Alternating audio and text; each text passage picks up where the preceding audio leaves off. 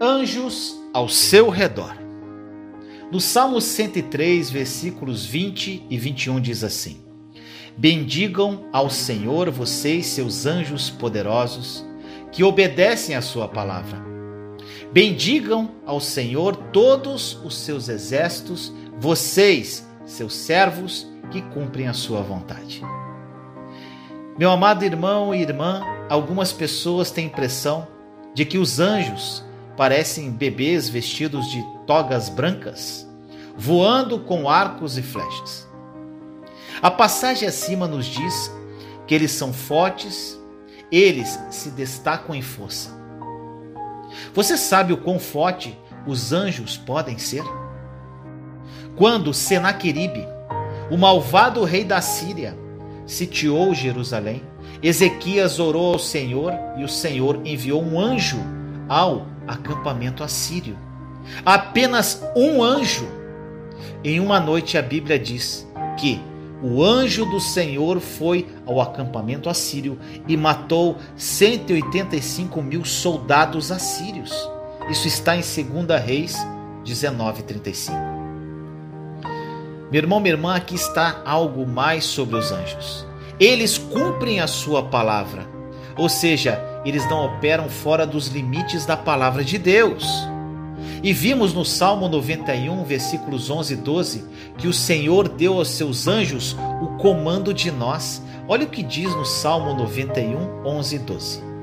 Porque a seus anjos ele dará ordens a seu respeito, para que o protejam em todos os seus caminhos. Com as mãos eles o segurarão, para que você não tropece em alguma pedra. Eu não sei sobre você, mas isso me dá certeza de que estou coberto sob suas asas de refúgio e proteção. A palavra de Deus também nos diz que quando o arcanjo Lúcifer caiu, um terço dos anjos caiu com ele. Ou seja, isso significa que dois terços dos anjos ainda estão do lado de Deus. Hebreus 12, 22 nos fala de uma incontável companhia de anjos. Olha isso, meu irmão, minha irmã.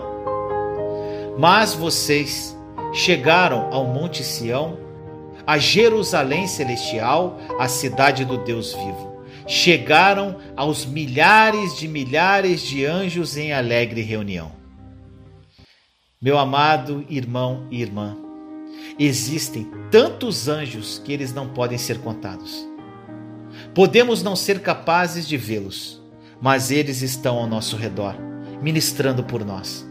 Portanto, não sejam daqueles cristãos que têm mais consciência dos demônios do que dos anjos. Lembre-se, aqueles que estão conosco são mais do que aqueles que estão com eles.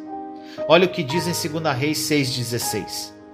O profeta respondeu: Não tenha medo, aqueles que estão conosco são mais numerosos do que eles.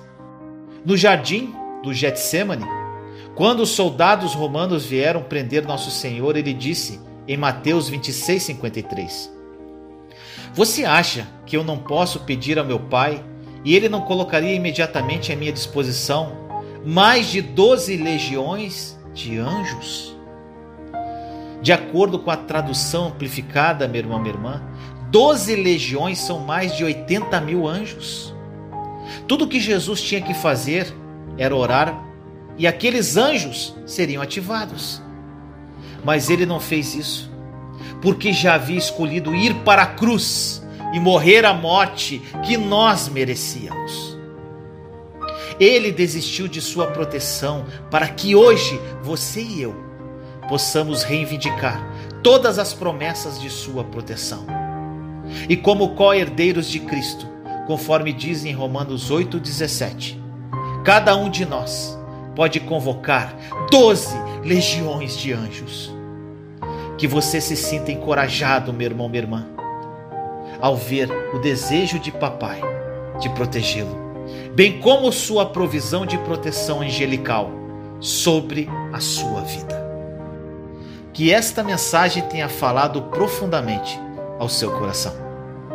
Vamos agora ao testemunho de hoje.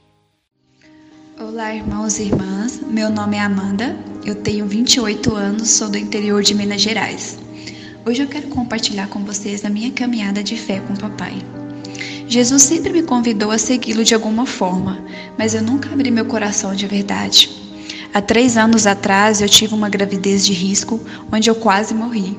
Minha filha nasceu de cinco meses, pesando 600 gramas, com vários problemas. Um bebê inviável à vida. Sem esperança alguma dos médicos, eu me agarrei profundamente a Deus. Tive dias terríveis dentro de uma UTI, onde a minha lágrima era o meu alimento de dia e de noite. Pela honra e glória do Senhor, ela sobreviveu e viemos para casa. O que eu mal sabia era que a batalha estava apenas começando. Uma criança com a visão comprometida, perda auditiva, pulmão fragilizado, hemorragia cerebral, poucas chances de andar e falar e diagnosticada como autista.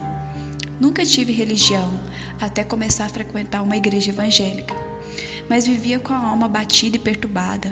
Tinha medo de Deus, aquele momento de crise que todo cristão vive, uma guerra entre a alma e o espírito. Aquela sede e fome pela presença de Deus, e ao mesmo tempo esse desespero de alma pedindo ao Senhor socorro, tentando convencer a Deus a me dar a cura da minha filha. Tinha medo de Deus, pois a religião pregava um Deus mau. Falava que todos os problemas que a minha filha passava era a opressão do Satanás, que eu precisava expulsar Satanás da minha casa o mais rápido possível. Até que conheci a nova aliança através da minha irmã. Ela me mostrou o canal do Vinícius. Foi quando eu comecei a assistir todos os vídeos. Hoje eu entendo o que Jesus fez por nós naquela cruz. Eu lancei toda a enfermidade da minha filha ao papai e me apropriei pela fé. A nova aliança me trouxe a paz que eu precisava para enfrentar a batalha com minha filha. E não só isso, ela me deu intimidade com o Senhor. Eu não sabia o quanto eu era amado por Jesus. Uma paz que excede o meu coração. Jesus nos ensinou o caminho e nos mostrou. E quando seguimos o teu caminho, encontramos vida nova. Aproprie-se da verdade da obra consumada da cruz. A nova aliança é uma realidade e mudará sua vida radicalmente. Compartilhe esta mensagem para difundirmos esta verdade ao mundo. Te amo em Cristo Jesus.